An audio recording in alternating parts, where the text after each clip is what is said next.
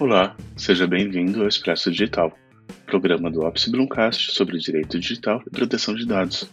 Eu sou Héctor Examídio, coordenador na área de contencioso digital do Opsi Brum, Bruno Software Advogados Associados, e acompanho você nesse giro de notícias. Neste episódio, vamos falar sobre os desafios da adequação de varejistas e agências de publicidade à Lei Geral de Proteção de Dados Pessoais, a LGPD.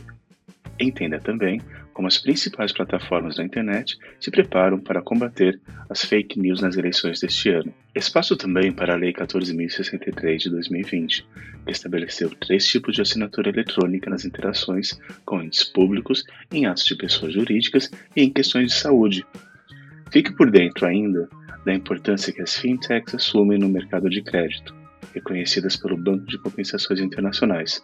Saiba por que essas empresas devem assegurar que a análise de risco de crédito feita com algoritmos esteja em conformidade com a LGPD. O Expresso Digital está começando.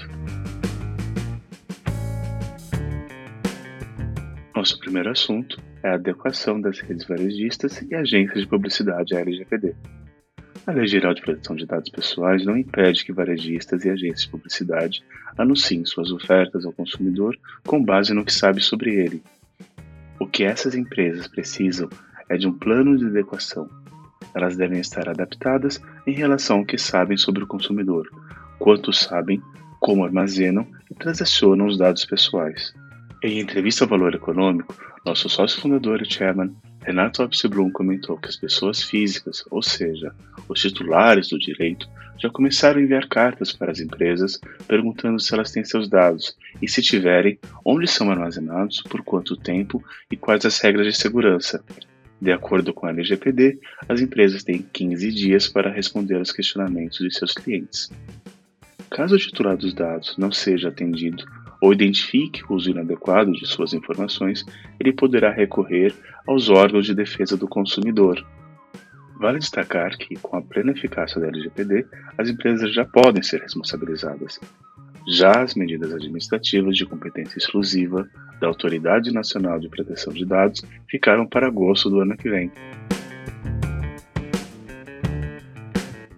Vamos falar agora sobre fake news nas eleições deste ano. Desta vez, os cidadãos dão as urnas em novembro, em um contexto de mudanças nas principais plataformas da internet, como WhatsApp, Facebook e Instagram. Isso porque elas alteraram seus protocolos de segurança e de monitoramento de redes de desinformação, notícias falsas e conteúdo ofensivo. O WhatsApp, por exemplo, aderiu ao programa de enfrentamento à desinformação do Tribunal Superior Eleitoral. O Instant Messenger criou, para as eleições deste ano, um canal de recebimento de denúncias de mau uso do serviço. Além disso, adicionou rótulos que sinalizam ao usuário que uma mensagem foi encaminhada com frequência e reduziu o limite de encaminhamento. Em 2018, uma mensagem podia ser encaminhada de uma só vez a até 20 contatos ou grupos. Em 2019, esse limite foi alterado para 5 conversas. Em entrevista ao Estadão, Renato Abseblum lançou luz sobre as novidades no atual cenário. Aspas, Não só as plataformas estão mais abertas, como estão agindo proativamente. Em 2018, ou seja, nas eleições anteriores, era difícil fazer cumprir uma ordem judicial. Hoje, muitas vezes você não precisa ter a ordem da justiça.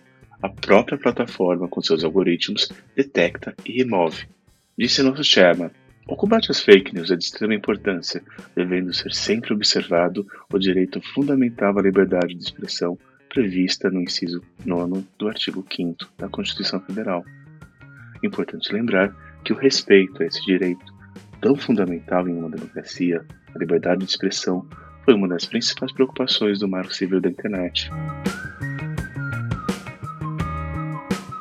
Hora de falar sobre a nova legislação que entrou em vigor no dia 24 de setembro, a Lei 14.063 de 2020, que deve desburocratizar o acesso a serviços públicos, disciplina o uso de assinaturas eletrônicas nas interações com entes públicos, em atos de pessoas jurídicas e em questões de saúde. A legislação não se aplica a processos judiciais em interação entre pessoas naturais ou pessoas jurídicas de direito privado. O objetivo da lei em questão é proteger as informações pessoais e sensíveis dos cidadãos, com base na LGPD, que entrou em vigor no dia 18 de setembro. A legislação estabeleceu três tipos de assinatura eletrônica. A assinatura qualificada é considerada pela legislação a mais segura, por utilizar o certificado digital emitida pela ICP Brasil Infraestrutura de Chaves Públicas Brasileiras. A assinatura simples permite identificar seu signatário e anexa ou associa dados do signatário a outros dados em formato eletrônico. É admitida nas interações com ente público de menor impacto e que não envolvam informações protegidas por grau de sigilo. Já a assinatura avançada está em patamar de segurança acima da simples e abaixo da qualificada. Ela utiliza certificados não emitidos pela ICP Brasil ou outro meio de comprovação da autoria e da integridade do documento em formato eletrônico, desde que admitidos pelas partes como válido ou aceito pela pessoa a quem for oposto o documento, observadas as características do artigo 4 inciso 2, alíneas A, B e C da nova lei. A digitalização está crescendo em importância como forma de diminuir a burocracia no acesso a órgãos públicos. Muito embora haja muitos benefícios, como conveniência e rapidez, entre outros, é importante considerar todos os riscos envolvidos no que tange à segurança da informação e à proteção de dados pessoais. Nosso tema agora é a ascensão das fintechs. Considerada a maior fintech do mundo, Ant Financial já vale mais do que o banco de investimentos Goldman Sachs. De acordo com o Banco de Compensações Internacionais, empréstimos fornecidos por fintechs como a Ant Financial poderiam amortecer o mercado contra choques e ajudar a apoiar empresas menores em tempos de estresse econômico, como o atual de pandemia.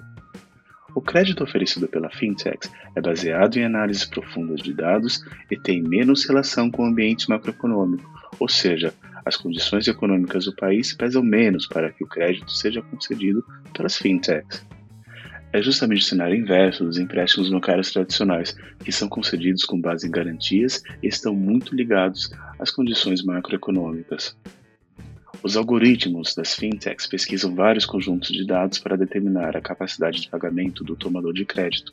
Com essas informações, elas determinam se emprestam e, em caso afirmativo, sob quais condições. Não podemos esquecer que, embora a decisão automatizada na avaliação de crédito feita por inteligência artificial seja rápida, reduza custos e erros, ela pode estar suscetível à criação de um padrão negativo discriminatório. Em se tratando de fintechs de crédito, a verificação das leis aplicáveis é de suma importância, uma vez que lidam com imenso volume de dados e se recorrem aos algoritmos para ganhar velocidade e precisão na análise de riscos de crédito. Como exemplos de legislações aplicáveis, podemos citar a Lei Geral de Proteção de Dados Pessoais, a LGPD, o Código de Defesa do Consumidor e a Lei do Cadastro Positivo, que devem ser consideradas pela análise de crédito feita por inteligência artificial para assessorar startups e outros agentes de inovação, a Startup.oba desenvolveu o conceito de Legal Software, que além da verificação das leis aplicáveis, analisa também forças, oportunidades, fraquezas e ameaças para os negócios.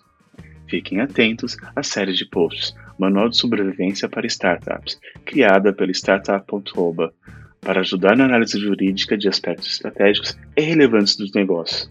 A série pode ser lida quinzenalmente na seção de notícias de nosso site opsibloom.com.br, onde você também poderá assinar a nossa newsletter. Para encerrar, temos a tradicional dica de leitura. A LGPD é o novo grande paradigma de conformidade no Brasil. Esse é o assunto do artigo assinado pelos nossos sócios Rony Weinshoff e Caio César Carvalho, e pelo coordenador na área de contencioso digital, Maurício Tamer. Graças à previsão expressa do princípio da responsabilização, da prestação de contas e da série de disposições consideradas fundamentais para adequação por parte dos agentes de tratamento, é possível dizer que a LGPD representa o segundo marco legislativo no Brasil em relação à compliance. Você encontra o artigo na íntegra no site Opsibloom e no nosso perfil no LinkedIn. Nosso episódio chegou ao fim. Voltamos na próxima semana. Toda quarta-feira ao meio-dia você confere a nova edição do Expresso Digital no canal Opsibloncast. Ouça nas principais plataformas agregadoras de podcast. Visite nosso site, ele está de cara nova, www.opsibloom.com.br e acompanhe as últimas notícias de proteção de dados e privacidade no nosso portal da privacidade, www.portaldaprivacidade.com.br. Eu sou Héctor Edzamidi e foi um prazer estar com vocês. Até a próxima!